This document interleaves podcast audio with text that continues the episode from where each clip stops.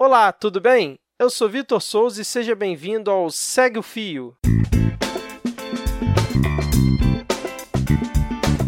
Qual é a ideia por aqui? Esse será o programa do Midcast, onde iremos materializar em formato de podcast as populares threads do Twitter. Isso não quer dizer que conteúdos interessantes de outras fontes não possam vir a ser utilizados por aqui, mas a prioridade serão as threads. O formato será sempre com uma pessoa falando sobre um tema específico. Nesse caso, pode ser o criador do fio ou esse que vos fala, ou então algum outro integrante do Midcast, e tendo como base sempre a thread em questão. O conteúdo a ser reproduzido aqui será sempre com autorização prévia do autor. Hoje iremos estrear esse formato com a thread do professor André Azevedo da Fonseca sobre a tal doutrinação nas salas de aula. Vem comigo e segue o fio.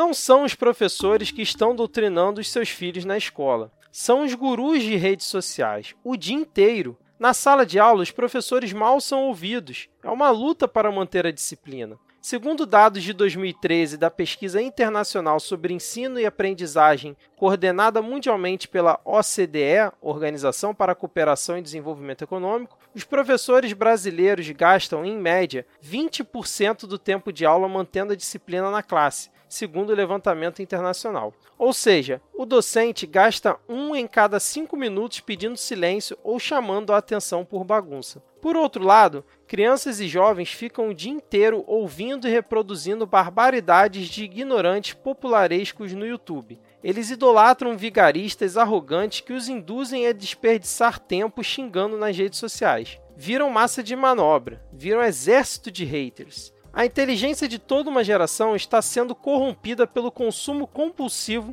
de pseudociência e de preconceitos grosseiros proferidos por charlatões agressivos, sem qualquer formação, que distorcem o conhecimento e deformam a imaginação. Eles não são interessados em estimular a criatividade, a curiosidade e a criticidade. O objetivo é viciar os jovens no consumo de seus conteúdos para ganhar dinheiro com propaganda e também fazer catequese política, induzindo-os a repetir os mesmos slogans indefinidamente. As famílias que se preocupam com a formação de seus filhos fariam melhor se confiassem nos professores e desconfiassem desse tipo de conteúdo que as crianças e jovens consomem o dia inteiro na internet, e não o contrário. Ao impedir a crítica na escola, alunos ficam ainda mais vulneráveis. Não acreditem em mim. Confiram o conteúdo que seus filhos consomem na internet para observar de onde brotam as distorções que os fazem pessoas piores. Dia a dia, compulsivamente, aprendendo de forma padronizada as mesmas frases feitas que reproduzem dos gurus para refutar. O pessoal que sugere que alunos são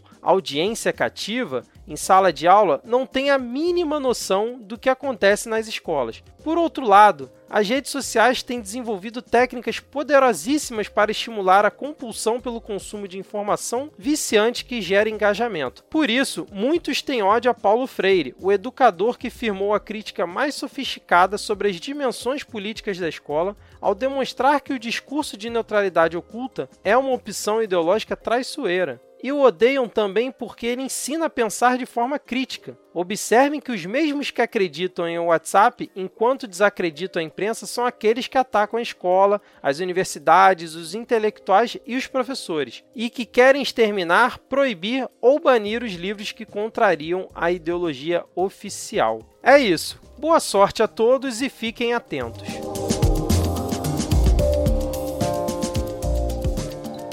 Você, curtiu esse episódio? Então repasse essa thread em formato de podcast para os seus amigos, familiares e até para os seus inimigos. Quanto mais difundirmos informação de boa qualidade, melhor para a nossa sociedade. Beleza? Vou ficando por aqui. Se você tiver alguma crítica, sugestão ou observação, pode mandar uma mensagem para a gente lá no nosso Twitter, o podcastmedia. Beleza? Até a próxima e segue o fio!